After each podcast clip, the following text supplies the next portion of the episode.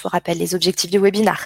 Accéder aux dernières informations sur la pandémie, évolution, protocole en place, vaccination, les restrictions sur l'ensemble des territoires euh, dans le monde. On va faire un point avec notre intervenant. Identifier les actions les plus adaptées à, à vos objectifs et vous aider à définir les priorités dans votre stratégie de santé pour protéger vos collaborateurs. Euh, on, va, on va voir tout ça avec notre intervenant, docteur Philippe Guibert, euh, qui est directeur médical régional consulting et solutions chez International SOS. Bonjour Philippe. Bonjour Laurent, bonjour à tous. Merci beaucoup d'être avec nous. Je, euh, eh bien, je vous laisse nous faire votre, votre présentation. Et en attendant, vous pouvez toujours nous poser toutes vos questions en utilisant le chat à droite de votre écran. Nous les notons religieusement et nous, notre intervenant y répondra en fin de session. Très bien, merci, merci Laure pour cette introduction. Merci également pour ces quelques questions qui euh, donnent le ton de, cette présentation, les préoccupations que vous avez pour euh, vos collaborateurs, retour sur le bureau, euh, l'importance également d'avoir des, solutions pour reprendre le retour sur le lieu de travail, mais également en, mobilité, et puis peut-être un, focus sur la France, on, le verra par la suite. je vais peut-être commencer par la, la situation dans le monde, et en me replongeant dans cette deuxième rentrée, Souvenez-vous, l'année dernière, exactement à la même époque, euh, nos préoccupations étaient totalement différentes, puisqu'on se posait les questions de savoir euh, quels seraient les tests euh, à, venir qui permettraient de dépister facilement le, virus du Covid, en complément des tests PCR qui étaient l'unique solution que nous avions à, cette époque. Et vous vous souvenez des, conditions dans lesquelles ces tests PCR se réalisaient, totalement inappropriés pour un retour sur le lieu de travail. Et puis également la question des vaccins qui était encore en suspens en disant Peut-être qu'un jour, on aura des vaccins, ils sont en développement, mais euh, ce sera peut-être début 2021. Euh, ils sont arrivés peut-être un peu plus vite que prévu. Donc, une situation euh, radicalement différente qui nous fait lire cette situation dans le monde avec, avec de nouveaux yeux. Alors, ce que l'on voit aujourd'hui d'un point de vue global, comprendre qu'on est toujours dans une phase extrêmement évolutive de cette pandémie. Le nombre de cas au niveau mondial continue d'augmenter. Un peu plus de 200, 225 millions de cas répertoriés dans le monde en sachant que selon l'Organisation mondiale de la santé, on pourrait multiplier ce chiffre entre 2 et 7 pour avoir une idée véritable de la, réalité de la pandémie au niveau global, en particulier dans les pays qui euh, sont euh, moins performants pour rapporter ces cas. Donc une situation euh, très variable qui change en fonction des, vagues. Hein. Nous sommes à la quatrième vague dans certains pays, à la troisième vague au niveau global, avec des pays qui sont plus affectés que d'autres. Euh, en particulier, on l'a vu, euh, l'Amérique latine l'a été euh, il y a quelques mois. Maintenant, dans l'ensemble des pays, on observe une, diminution. L'Europe également est en train de passer ce cap, même si la transmission est encore assez élevée dans France ou en, Grande-Bretagne.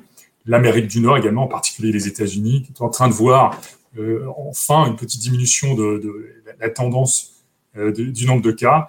La Russie également, l'Australie. Donc, des, situations éminemment variables qui euh, nous montre que euh, rien n'est gagné pour l'instant, euh, en particulier dans les continents dans lesquels le nombre de cas est, faible et en corollaire la, vaccination très limitée, eh bien, la possibilité que le virus puisse continuer à circuler est très grande. Au niveau de, cette vaccination, on le voit, elle est éminemment variable. On a la chance en Europe d'être sur un, continent dans lequel les taux de vaccination sont relativement élevé. En, neuf mois, euh, les progrès pour euh, couvrir euh, l'ensemble de la population, à commencer par les, personnes vulnérables, ont été extraordinaires.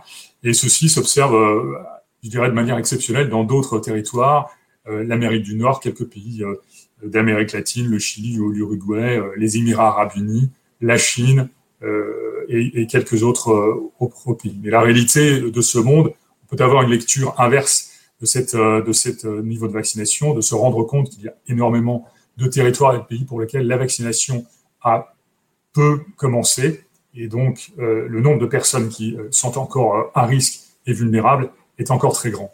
Et donc on peut craindre un monde véritablement à deux vitesses avec des territoires et des pays dans lesquels les niveaux de vaccination vont probablement porter leurs fruits en termes d'immunité de masse, on le verra par la suite. On a revisité ce concept d'immunité de groupe au fur et à mesure que les variants se sont développés. Mais en règle générale, on peut penser que ces pays dans lesquels les taux de vaccination euh, sont euh, très élevés, en particulier chez les personnes les plus vulnérables, s'en sortiront un peu mieux euh, que les pays dans lesquels ces taux de vaccination sont très faibles. Aujourd'hui, l'ensemble de la planète, vous avez à peu près 42% des personnes qui ont reçu une dose, en sachant qu'en en Afrique, on est plutôt de l'ordre de 2 à 4%. Vous voyez ces chiffres au niveau européen qui sont totalement différents. Ce jour, il y avait pas plus de 5 milliards de, doses qui ont été euh, injectées euh, dans le monde, pour l'immense majorité dans les pays euh, les plus fortunés qui avaient pu passer commande en temps auprès, de, auprès des organismes qui les, qui les fabriquent. L'enjeu de cette pandémie, véritablement, il est lié à, ces variants qui font partie de l'histoire naturelle de l'évolution des épidémies. C'est la, nature même des virus de muter. Aujourd'hui, on le voit depuis, depuis un an à peu près, on a vu apparaître ces, ces mutants certains ayant des propriétés euh, fâcheuses, puisque non seulement ils peuvent se transmettre plus facilement, mais également ils peuvent euh, diminuer notre capacité, la capacité de notre système immunitaire à répondre à l'infection.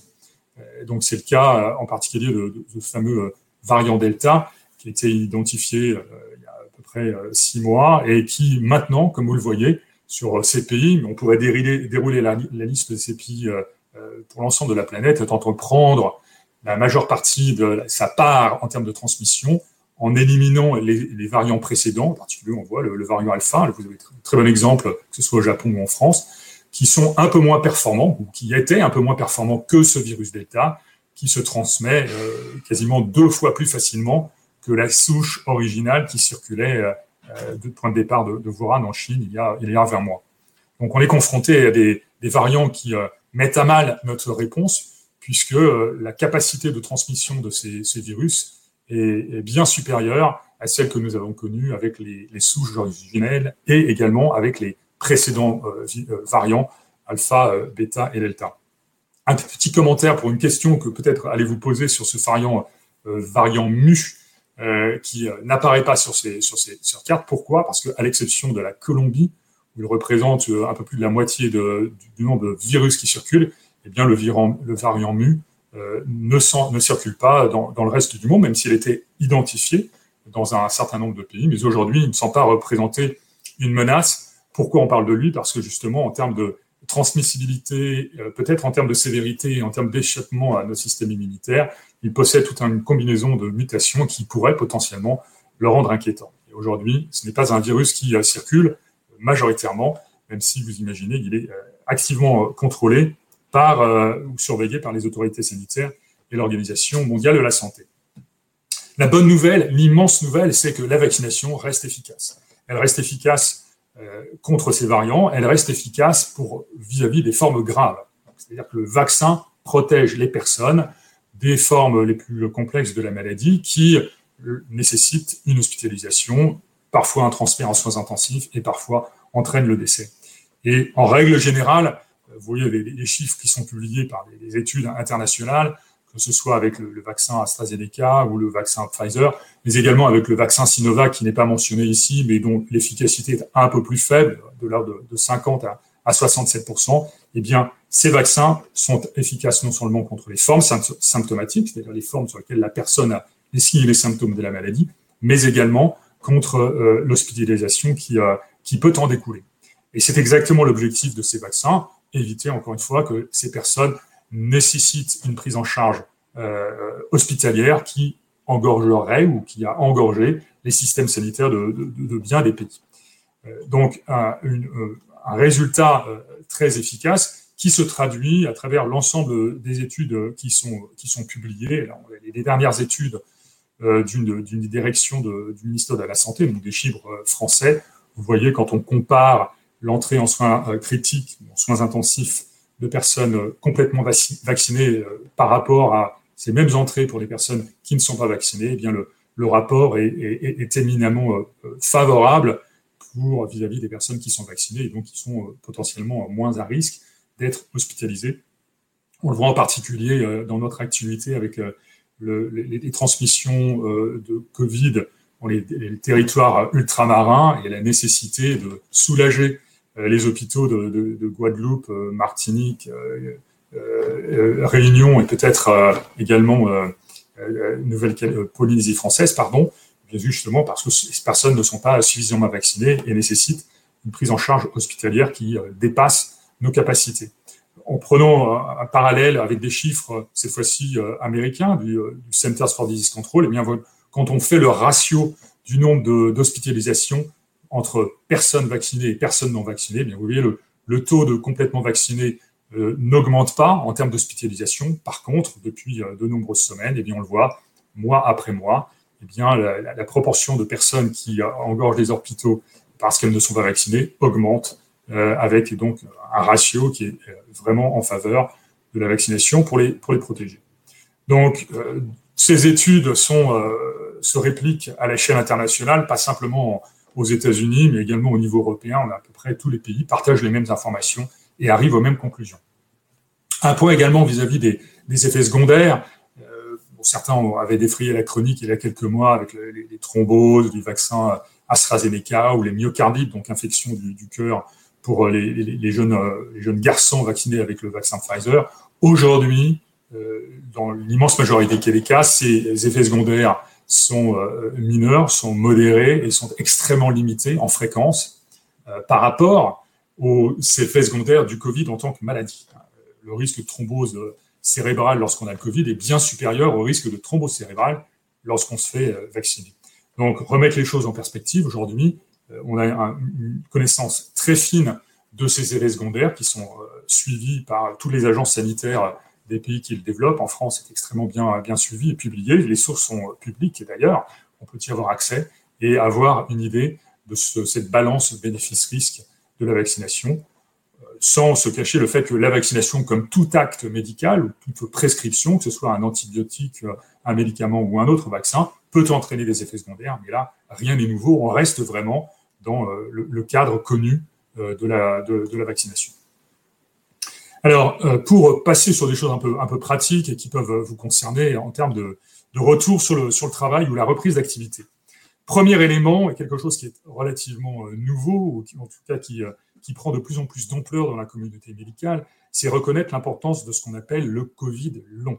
De quoi parle-t-on? On parle de ces symptômes de la maladie Covid qui durent au-delà de la maladie en tant que telle les gens sont malades pour quelques jours, ont de la fièvre, sont alités, tous sont fatigués, et puis euh, guérissent. Certains, certains, pour des raisons inexpliquées, et sans comprendre euh, quels sont les facteurs de risque qui prédisposent certaines personnes plus que d'autres à ces symptômes, eh bien, ces personnes peuvent avoir, pendant euh, de longues semaines, voire de nombreux mois, des symptômes qui traînent, pour lesquels aujourd'hui on n'a pas de traitement ou pas de prise en charge. Alors ça peut être, ça va de la, de la fatigue qui traîne, qui dure, voire parfois euh, la fatigue chronique euh, qui euh, cloue les gens au lit pendant, pendant plusieurs, plusieurs semaines, une toux, une difficulté à respirer, et également des symptômes qui peuvent être de l'ordre cognitif ou psychologique, avec des difficultés à se concentrer, à être véritablement dans, dans la tâche. Donc les anglo-saxons appellent ça le brain fog, donc le brouillard mental,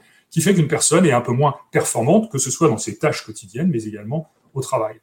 Donc, au-delà de tous les petits, euh, les autres petits symptômes du changement d'humeur, du trouble du sommeil, la perte de goût, d'odorat, qui peuvent persister de nombreux mois, on a véritablement des signes, des symptômes qui peuvent être handicapants, qui peuvent être incapacitants et qui peuvent euh, faire en sorte qu'une personne ayant eu le Covid ne puisse pas reprendre son travail euh, immédiatement, ou en tout cas ne puisse pas reprendre ses activités telles qu'elle elle, faisait auparavant.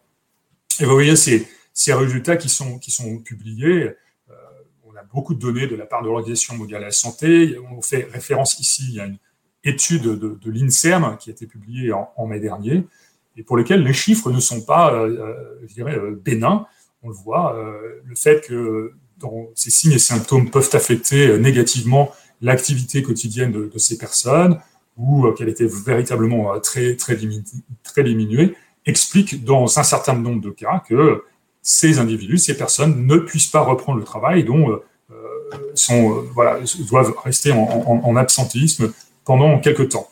Euh, qui, en corollaire, lorsqu'elles reprennent leur activité, nécessitent peut-être une certaine réadaptation, euh, reprise, adaptation du cadre du travail, en tenant compte du fait qu'elles peuvent être limitées dans certaines de, leurs de leurs tâches ou de leur capacité à, s'impliquer complètement dans leur, dans leur travail.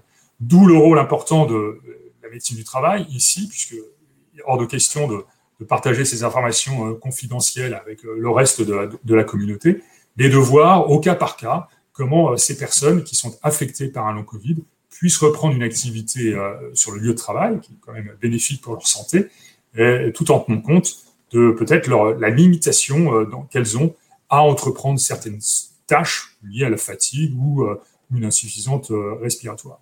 Donc tout ceci survient, on a de plus en plus de données, et c'est certainement un point sur lequel il faut euh, tenir compte et entamer peut-être un dialogue avec euh, euh, les médecins du travail, puisque vous risquez d'être confronté au quotidien à des personnes ayant eu le Covid, et quelle que soit la, sévérité, et qui ne peuvent pas reprendre leur activité telle qu'elle l'avait auparavant.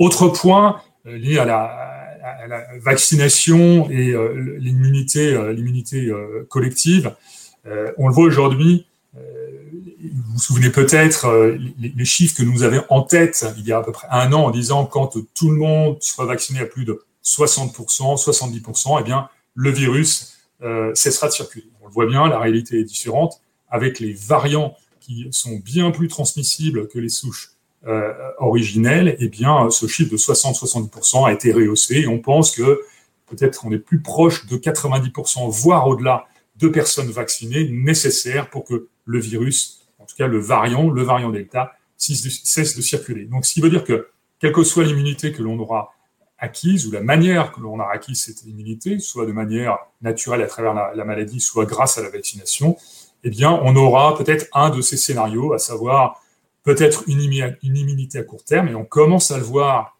avec la, vaccination, où on pense que le taux d'anticorps protecteurs euh, diminue au bout de, de, de 6 à 8 mois. Euh, donc qui nécessite une revaccination, on va le voir par la suite, ou peut-être une immunité qui euh, euh, sera graduellement décroissante et qui ne nécessitera qu'un rappel peut-être tous les, tous, les, tous les ans ou, tous, les cinq ans, ou alors une immunité qui sera durable et qui, dans ce cas-là, qui nous permettra d'être en, équilibre avec le virus, qui peut-être continuera de circuler sur un mode endémique, c'est-à-dire plus pandémique, c'est-à-dire une épidémie qui euh, englobe l'ensemble de la planète, mais peut-être qui continuera à circuler dans certaines poches, dans certains territoires, à certains moments de l'année, euh, peut-être l'hiver, et qui fera en sorte qu'on aura toujours besoin de développer une immunité vis-à-vis de ce virus qui ne disparaîtra pas complètement. Donc aujourd'hui, tout ceci est peut-être un peu spéculatif, spéculatif, pardon, mais on le voit. Ce que l'on sait, c'est que l'immunité liée à la vaccination et également à la maladie, en particulier pour les formes les moins graves, les moins sévères, eh bien, euh, ne dure peut-être pas aussi longtemps qu'on l'avait espéré, d'où la question euh, de, la revaccination. Alors, euh, cette question de la revaccination, elle a été répondue par beaucoup de pays. J'imagine que vous ne pouvez pas avoir cette liste de l'ensemble des pays pour lesquels la dose de rappel, la troisième dose, a été proposée, en particulier chez les personnes vulnérables. C'est-à-dire qu'on redéroule la liste des personnes bénéficiaires qui ont les premières vaccinations euh, au début de l'année 2021, euh, également planifié dans certains autres pays. Donc ça, c'est quelque chose qui est considéré par euh, beaucoup de pays, y compris la France, même si aujourd'hui, on manque d'études scientifiques pour démontrer l'intérêt de cette troisième dose vis-à-vis de, ces personnes qui en bénéficient, en particulier pour leur éviter d'être hospitalisés ou avoir des formes graves du Covid.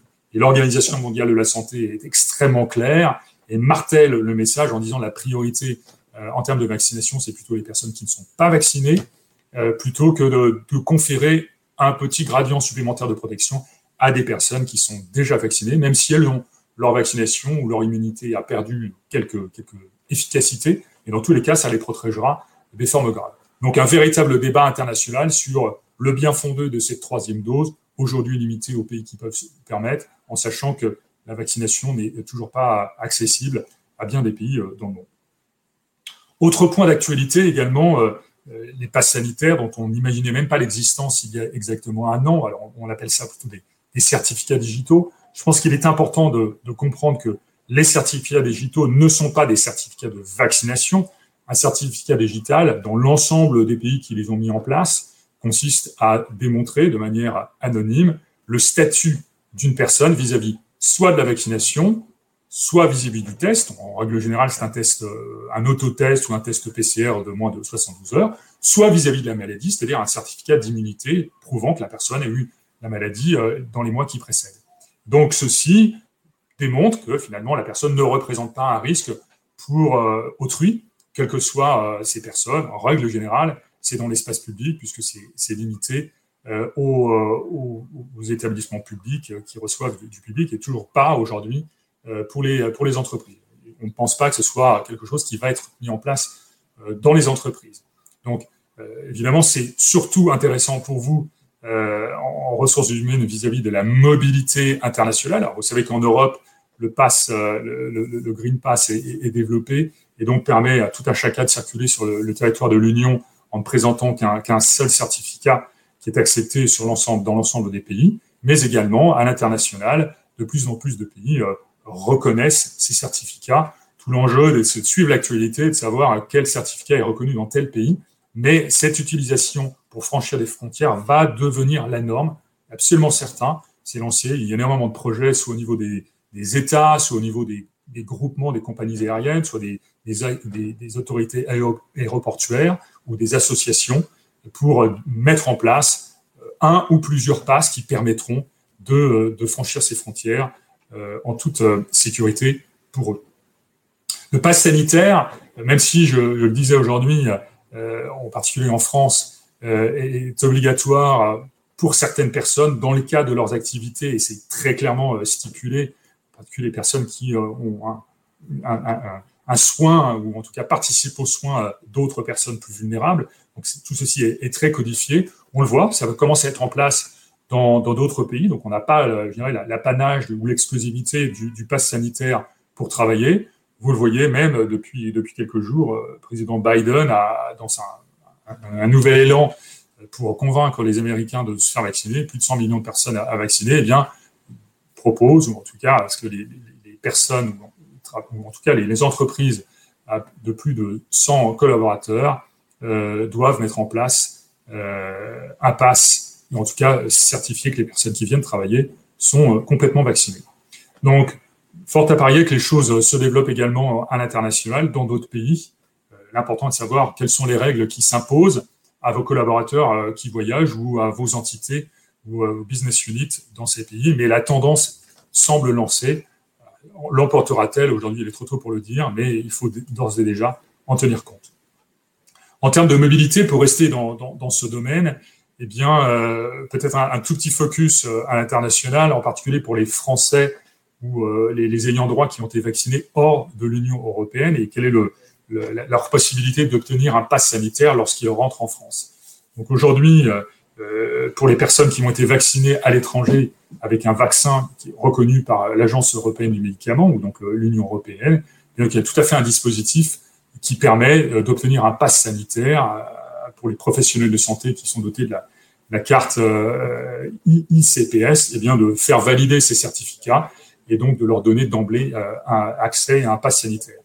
Pour les personnes qui n'ont pas été vaccinées par un vaccin reconnu par l'Union européenne, ou pour les personnes qui ont été vaccinées par un vaccin qui a été reconnu par l'Organisation mondiale de la santé, aujourd'hui, on attend encore un communiqué officiel, même s'il y a eu des effets d'annonce de la part du gouvernement pour euh, justement euh, préciser que ces personnes-là pourraient avoir un pass sanitaire à la condition qu'elles reçoivent une troisième dose d'un vaccin à ARN messager et au bout de sept jours d'avoir accès à un pass sanitaire. Tout ceci a été annoncé, mais il n'y a pas encore les, textes et les communiqués qui permettent de le mettre en place. Peut-être euh, les choses se clarifieront dans les semaines qui viennent. En règle, générale, et peut-être pour reprendre une des questions euh, à laquelle vous avez répondu en introduction, de comprendre que la vaccination euh, ne se substitue pas aux mesures que l'on a déjà mises en place et qui, euh, toutes additionnées les unes aux autres, font en sorte que nous sommes protégés sur le lieu de travail, nous sommes protégés lorsque nous, dans les transports en commun ou dans, la vie publique. Donc, la sensibilisation, je pense que c'est un point important d'expliquer ce que l'on sait, ce que l'on ne sait pas, sur la vaccination, sur les vaccins, les cas de figure que l'on rencontre, les bénéfices, un peu comme ce que je viens de, vous présenter. Tout ceci participe à euh, sensibiliser euh, les personnes qui ne le seraient pas encore à la vaccination, la vaccination en tant que telle, mais également l'ensemble des mesures que l'on a déjà mises en œuvre, le port du masque qui doit continuer, le nettoyage, le lavage des mains, la ventilation, euh, le test, évidemment, participe à limiter les cas contacts lorsqu'un foyer se déclare, eh bien tout ceci participe à éviter qu'une personne malheureusement puisse se, se, contaminer et avoir des conséquences néfastes de la maladie. Un message important à passer en disant vaccination. Certes, comme la vaccination n'est pas à 100% efficace et comme la vaccination n'empêche pas malheureusement qu'une personne vaccinée puisse tout de même, de moindre degré, participer à, la transmission du virus autour d'elle, eh bien aujourd'hui, on doit maintenir ces mesures jusqu'à ce que euh, le virus cesse complètement de circuler. Alors vous êtes, euh, en tant qu'employeur, euh, très bien placé pour promouvoir la vaccination, parce qu'évidemment c'est un, effort national. Pourquoi? Parce que des études ont, montré également que les, les, employés, les collaborateurs avaient confiance en leur employeur vis-à-vis non seulement de la gestion de la crise du Covid, je crois que les, scores sont assez, assez impressionnants. Vous avez à peu près 60% des employés du secteur privé qui ont considéré que leur employeur avait bien géré la crise de Covid et qu'ils attendaient plus de leur employeur euh, vis-à-vis de, ces mesures liées au bien-être, y compris, euh, y compris la vaccination. Donc tout ceci, évidemment, est, très important. Je pense que c'est d'autant plus important à l'international, dans des pays dans lesquels euh, les campagnes de vaccination sont peut-être un peu moins établies, où la communication n'est pas aussi euh, euh, développée et, précise que celle que l'on a aujourd'hui en France. Donc un rôle à jouer en vous servant de, personnes relais que sont les professionnels de santé ou des pairs ou des, personnes extérieures qui vont permettre à chacun de se forger sa conviction sur l'intérêt de la, vaccination. Et bien évidemment, en facilitant cette, vaccination, on voit aujourd'hui dans beaucoup de pays, pouvez vous faire vacciner euh, sans euh, déduire sur votre temps de travail, sans déduire euh, quelques, quelques, quelques heures que ce soit. Donc véritablement un, rôle un, pardon, un rôle à jouer sur la lutte, la lutte du Covid, en partageant des informations fiables. Je n'aborderai pas le, tout le sujet de la, désinformation ou, des réseaux sociaux qui nous déversent quotidiennement un flot de, de données euh, totalement euh, erronées sur les vaccins et la vaccination, et donc qui finalement euh, perdent les gens sur le bien fondé, l'intérêt, les risques, les bénéfices du vaccin et, de la vaccination. Donc pour ce faire, eh bien, voilà, travailler avec vos médecins du travail, les infirmières du travail, les préventeurs pour faire passer ces messages ou des gens comme nous pour vous aider à communiquer de la manière la plus objective, factuelle et, humble parfois, il y a encore beaucoup de choses que l'on ne sait pas, sur la réalité de la vaccination et puis euh, voilà, euh, mettre en, valeur les, comportements euh, positifs et promoteurs vis-à-vis de la vaccination. Donc un rôle certainement à jouer encore aujourd'hui. En sachant qu'avec la loi du, 2 août, eh bien, les missions du service de santé au travail incluent de manière officielle, même si c'était déjà le cas, la, prévention au cœur de, leur stratégie. Donc, qui dit prévention dit vaccination évidemment, pas simplement limitée à la vaccination contre, contre la Covid, mais également l'ensemble des autres euh, vaccinations obligatoires, ou en tout cas euh, recommandées. Donc, euh, tout à fait légitime, service de santé au travail, le, CS également, pour pousser ces messages de prévention, en particulier vis-à-vis des, des, personnes qui sont les plus vulnérables. Il reste encore plusieurs centaines de milliers de personnes en France qui sont identifiées comme vulnérables et qui ne sont pas encore vaccinées. Peut-être y a-t-il des collaborateurs parmi vos collaborateurs parmi ces personnes bien faire en sorte que justement qu'elles comprennent à travers ces, discussions, ces interactions avec euh, des professionnels, comment elles peuvent euh, bénéficier de, la vaccination et de la protection. Je faisais référence à la, vaccination contre la, Covid, mais ne, pas omettre la vaccination contre la grippe saisonnière, qui est quand même quelque chose de, très important. On le sait aujourd'hui, euh, la vaccination protège les personnes vulnérables, mais également tout à chacun d'une mauvaise grippe et de, de 7 jours d'alitement. Eh aujourd'hui, euh, avec cette rentrée qui se profile, il sera toujours opportun, opportun de proposer la vaccination contre la grippe saisonnière. A priori, il n'y a pas de, voilà, les, données scientifiques montrent qu'il n'y a pas de, télescopage entre les, les, vaccinations Covid et grippe saisonnière. Donc, on peut vraiment euh, se lancer et promouvoir la vaccination contre la grippe saisonnière. Ce d'autant qu'on n'a absolument aucune idée de la sévérité de la grippe qui vient et peut-être euh, sera-t-on euh, euh, heureux d'être protégé vis-à-vis de la grippe saisonnière si on a des signes et symptômes, plutôt considérer que c'est un Covid qui commence, pour lequel on se teste et on, se isole, plutôt de perdre du temps en disant est-ce la grippe ou est-ce le Covid? Donc ce diagnostic différentiel sera facilité vis-à-vis des personnes qui sont vaccinées. Et puis un, dernier point qui peut être un tout petit peu plus prospectif, liées à cette nouvelle norme, ce nouveau standard ISO qui est en passe d'être publié dans, quelques semaines, si ce n'est quelques jours, lié à la, gestion des risques et du voyage. Eh bien, c'est l'occasion, j'imagine, pour vous, entreprises qui avez une empreinte à l'international, de tenir compte de ce, de ce standard et d'intégrer la notion du Covid, en tout cas le point Covid sur la gestion des risques, puisqu'évidemment, la prise en charge, la prévention, la gestion des cas n'est pas la même en France ou à l'international, et donc de tirer parti de ce nouvel standard pour euh, incorporer cette, euh, cette, crise sanitaire, ainsi que les autres, mais euh, la priorité étant évidemment au Covid, d'en tenir compte dans l'organisation et la prévention des voyages. Donc ça, c'est peut-être un peu plus prospectif, mais c'est quelque chose à noter dans vos tablettes. Écoutez, je crois qu'on a fait un, petit tour ensemble sur la, situation. Il nous reste euh, des minutes. Laure, euh, je vous en prie. Merci beaucoup Philippe, merci pour cette euh, présentation et ce point euh, très très clair et pédagogique sur euh, la pandémie et les, conséquences dans nos entreprises. quelques questions qui sont déjà apparues et que je vais que je vais passer dans, dans, une petite seconde. N'hésitez pas, vous avez encore quelques minutes pour poser toutes vos questions, vos remarques, vos demandes sur le sur la, le chat. la première question connaît-on le pourcentage de Covid long invalidant? Est-ce qu'on a des données qui, qui, remontent sur ça? Il est, euh, il est relativement limité, mais euh, pour être honnête, les études, les résultats divergent entre les études aujourd'hui, entre les chiffres publiés par l'Organisation mondiale de la santé, l'étude de l'INSERM, on a des chiffres euh, des États-Unis, on a également des chiffres provenant du Canada. On ne parle pas exactement de la même chose. La mm. reprise des activités, le fait d'avoir une activité quotidienne handicapée par un ou plusieurs symptômes, Mm. Ce que l'on sait, c'est qu'aujourd'hui, à six mois, les personnes qui ont eu un Covid sévère, et en particulier qui ont été hospitalisées, je crois, sont de l'ordre de 29% à ne pas avoir repris leur activité euh, professionnelle. Sinon, mm. un tiers.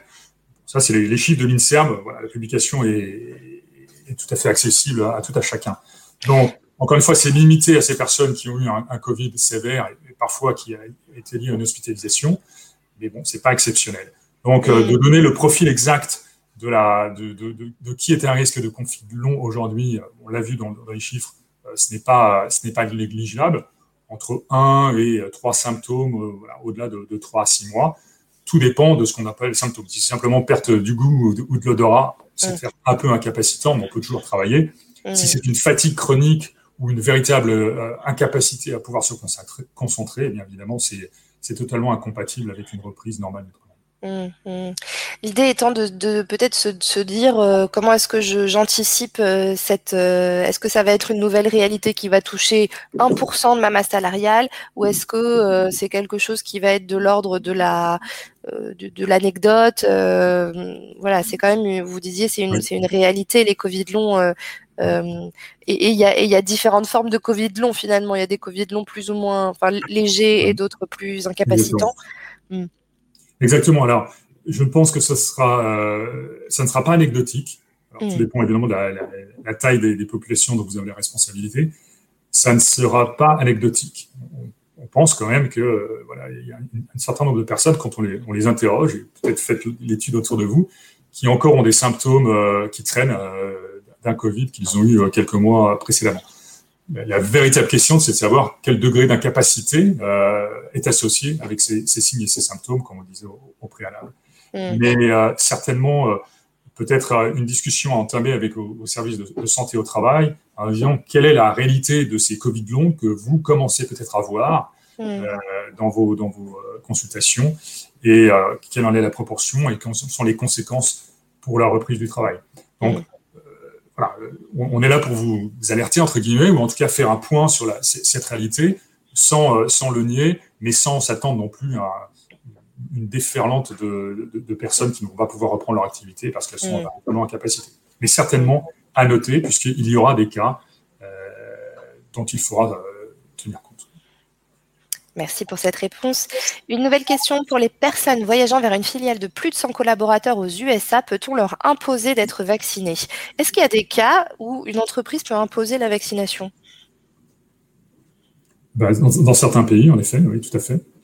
Je crois qu'aux Émirats arabes unis, c'est le cas. il me semble en, Chine, d'une certaine mesure, les employés sont très très fortement encouragés à se, faire vacciner. Il me semble que c'est le cas en, Russie peut-être. Donc oui, c'est tout à fait possible, en effet. On le voit en particulier où des, des, sous-contracteurs d'une entreprise dans un pays sont obligés de, ou en tout cas sont appelés à, ce que leurs employés soient tous vaccinés pour pouvoir continuer à travailler pour leurs clients. Des situations un peu, un peu difficiles dans lesquelles vous êtes euh, parfois confrontés. Euh, L'exemple des États-Unis euh, est bon. Alors, de là à vous dire exactement un collaborateur international, dans tous les cas, aujourd'hui, pour rentrer aux États-Unis, vous allez devoir montrer un certificat sanitaire, voire une preuve de vaccination. Donc, d'emblée, la question peut-être est peut-être répondue. Mmh. Euh, justement, une, question qui, peut-être fait écho à, celle qui vient, qu'on vient de traiter. Euh, est-ce qu'il y a un site qui recense les, obligations de passe par pays? J'imagine qu'on a ces informations-là sur le site euh, de, des affaires étrangères, peut-être? Non, pas complètement. C'est une très bonne question. Nous-mêmes, International SOS, on essaie de répertorier ces informations, donc les, pages pays, à la fois liées aux restrictions d'accès, Également, quand cette information est disponible, dans quelles conditions ces passes sanitaires sont, sont mises en œuvre et peuvent-ils peuvent être utilisés pardon, euh, dans le cadre d'un retour au travail? Mais aujourd'hui, à notre connaissance, il n'y a pas de liste euh, ou de, de, site Internet qui recense de manière exhaustive l'ensemble de ces, de, de, ces passes sanitaires euh, pour la reprise du travail. D'accord. Merci. Quelle position avoir avec des commerciaux qui reprennent leur tournée et fréquentent les restaurants, les hôtels, les parcs d'exposition, les TGV, les salles de réunion en espace coworking, etc. Faut-il exiger leur passe sanitaire? Alors, on, part du principe que ce sont des commerciaux qui opèrent en France. En France. Bah, j'imagine que pour euh, toutes les activités euh, extra-professionnelles comme euh, voilà, les restaurants ou les lieux de convivialité, ils sont obligés d'avoir un pass sanitaire. Évidemment, sur le lieu de travail, on ne peut pas le, leur euh, requérir, mais par contre, on ne peut que les encourager pour, euh, je dirais, euh, dans, un, dans un souci de participer à l'effort collectif, d'utiliser ce pass sanitaire et d'avoir été vacciné au lieu de faire un test, un autotest de, moins de 72 heures pour avoir un, un pass, un pass valide. Mm. Donc, encore une fois, encourager à, à la vaccination qui leur permettra de reprendre leur activité normale en se protégeant eux-mêmes et également en participant à la protection des personnes avec lesquelles ils sont en contact. Mmh. Mais c'est pas c'est pas à l'employeur d'exiger là le pass sanitaire, c'est aux différents restaurants, hôtels, TGV, etc. Mais l'employeur ne peut pas. Alors, à l'exception en effet des, comme l'encadre la loi du, 2 août, des situations très particulières, euh, des personnes qui sont amenées à travailler dans des établissements de soins ou euh, soigner des, personnes vulnérables, dont c'est le métier, on parle des, soignants en particulier, et eh bien là, oui, c'est la responsabilité de l'employeur de, valider euh, le fait qu'ils sont, disposent bien d'un pass sanitaire. Et pour mmh. toutes les autres, euh, les autres activités, ce n'est pas le cas. Je pense pas que ce mmh. soit le cas à, l'avenir. Donc, je mmh. vous invite à vous référer aussi du ministère du, Travail qui décrit, les, qui intitule chacune des fonctions de manière très précise avec en particulier la, délimitation entre qui est considéré travailler, qui est considéré comme un visiteur occasionnel euh, qui fait de la maintenance ou une visite de contrôle dans un établissement de santé. Est-il ou est-elle soumis à l'obligation de montrer un pass sanitaire? Tout ceci est très clairement expliqué mmh. sur, ce, sur ce site Internet. Excellent. Merci beaucoup. Euh, une remarque. Beaucoup de questions se sont posées sur le port du masque, car ces derniers ne sont plus requis dans les établissements soumis au pass sanitaire depuis le 30 août pour les salariés. Quid des autres entreprises où on sait que tous les salariés sont vaccinés? Alors, la question du masque, pour l'instant, euh, je pense qu'il faut la voir euh, de manière plus large que ces obligations. Il faut comprendre que le masque est certainement le moyen le plus efficace de limiter la transmission du virus autour de soi euh, à son insu lorsqu'on est euh, asymptomatique, on peut être en contact avec le virus, on peut, encore une fois, transmettre le virus même en étant vacciné. Hein, la transmission asymptomatique des personnes vaccinées existe. Encore une fois, ce n'est pas l'objectif du vaccin d'empêcher la transmission. L'objectif du vaccin, c'est d'empêcher la maladie.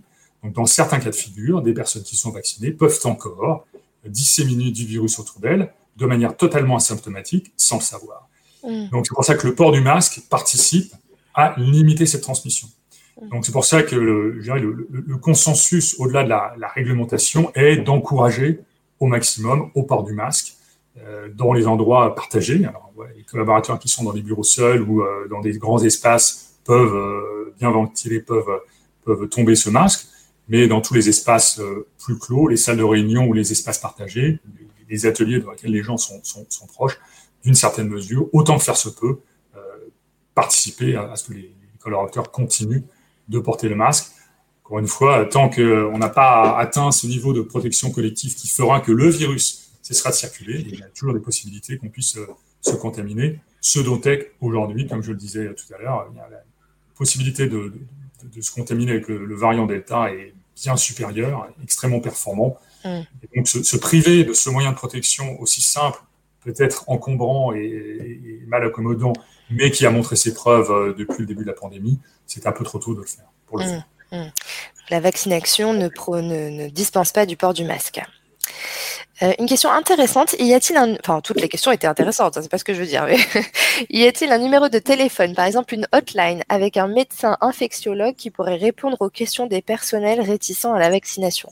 Est-ce qu'il y a des ressources euh, que l'on peut mobiliser quand on est un DRH euh, et qu'on veut justement euh, encourager la vaccination auprès de ses, auprès de ses salariés C'est une bonne question. écoutez, je, alors je pense qu'il y a des hotlines plus gouvernementales hein, sur, les, sur les sites, ou en tout cas les, sites pour la vaccination, qui, qui montrent la vaccination. À notre connaissance, c'est plus je dirais, établir un, lien euh, avec euh, un, médecin de confiance. Alors peut-être avez-vous accès à un, médecin dans votre service de, santé au travail ou dans votre, département médical pour établir cette confiance et, avoir une discussion basée sur les faits. entre guillemets, le seul moyen, en tout cas, de, pouvoir argumenter, c'est d'avancer des faits et, des éléments confirmés. Mais bien souvent, d'expérience, euh, je peux vous le dire, on se heurte à une interprétation différente euh, des éléments ou des faits qui fait que la, discussion va, va pas tellement plus loin. Euh, nous, notre rôle chez International SOS, ce sont des choses qu'on ferait très régulièrement, des sessions d'information auprès des collaborateurs. On va non seulement répondre aux questions, mais on va présenter ces éléments factuels sur la, sur, la, sur la vaccination, sur ce que l'on sait et sur ce que l'on ne sait pas, encore une fois. Parce que c'est souvent l'argumentation des, des, personnes qui sont opposées à la vaccination de dire vous, euh, vous bâtissez, vous avez bâti toute une stratégie vaccinale euh, à partir d'éléments qui sont parfois euh, des suppositions intangibles ou, non confirmées. Mmh. Et d'une certaine mesure, c'était le cas au début de la pandémie. Maintenant, ça l'est de moins en moins parce qu'on commence à avoir des éléments que je vous ai présentés extrêmement factuels. Mmh. Donc, je dirais hotline, regardez sur le site du ministère de, de, la Santé, mais c'est peut-être un peu trop institutionnel. Pense qu'il est important, c'est d'avoir un, un, dialogue avec une personne de confiance, c'est-à-dire avec qui voulez-vous parler, pour justement euh, euh, comprendre vos arguments et, les contre-argumenter. Mmh, mmh. Merci beaucoup. La dernière question, mais euh, s'il y en a d'autres qui apparaissent entre-temps, on, aura encore le, temps de les prendre. Quand saura-t-on définitivement? Combien de doses de vaccins seront nécessaires? Ah, mais c'est une bonne question à laquelle je suis absolument incapable de répondre. Personne ne le sait. Personne ne le sait. Écoutez, on, avance aussi vite que le virus euh, circule. Euh, aujourd'hui, je pense qu'il est bien trop tôt pour savoir quels seront euh, les protocoles. En fin de compte, ce que l'on ignore véritablement, c'est à partir de quand ce virus va se mettre à moins circuler, et donc à partir duquel on pourra accepter le fait qu'il y ait encore des gens malades, certes vaccinés, mais n'encombreront pas les structures de santé et les hôpitaux, et donc d'accepter comme un fait le fait, la situation d'une circulation régulière du virus, à bas bruit, entraînant peut-être des petites épidémies euh, ici ou là, quelques personnes malades, quelques personnes hospitalisées, mais certainement pas euh, du niveau euh, que nous avons observé les, ces mois précédents.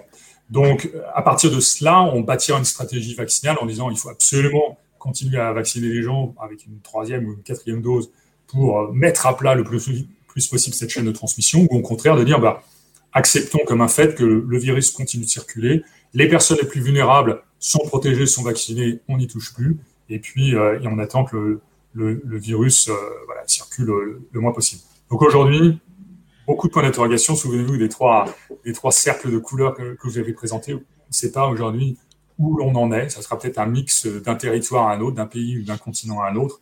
Mais aujourd'hui, d'avoir une, visibilité stratégique sur la stratégie vaccinale, on l'ignore. Mm. Ce que je peux partager également, c'est qu'aujourd'hui, vous avez un peu plus d'une centaine de vaccins qui sont encore en développement dans le monde par mm. de multiples laboratoires. Aujourd'hui, il y a une, une quinzaine qui sont autorisés. Donc, vous voyez le, potentiel de, vaccins.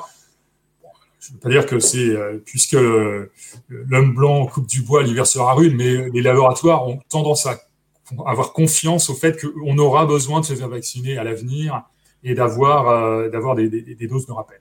Mm ces 100 vaccins, combien en phase 2, phase 3 iront jusqu'au bout et seront autorisés et, bénéficieront des, mises sur le marché? On l'ignore. Mais il y a quand même un vrai potentiel pour, euh, pour développer ces, vaccinations euh, à l'avenir. Mmh, mmh. ces éléments, mais aujourd'hui, on est un peu, on est un peu spéculatif sur euh, l'avenir de la, des, programmes de vaccination et le bien fondé de ces vaccinations mmh. pour contrôler à terme la circulation sur l'ensemble de la planète.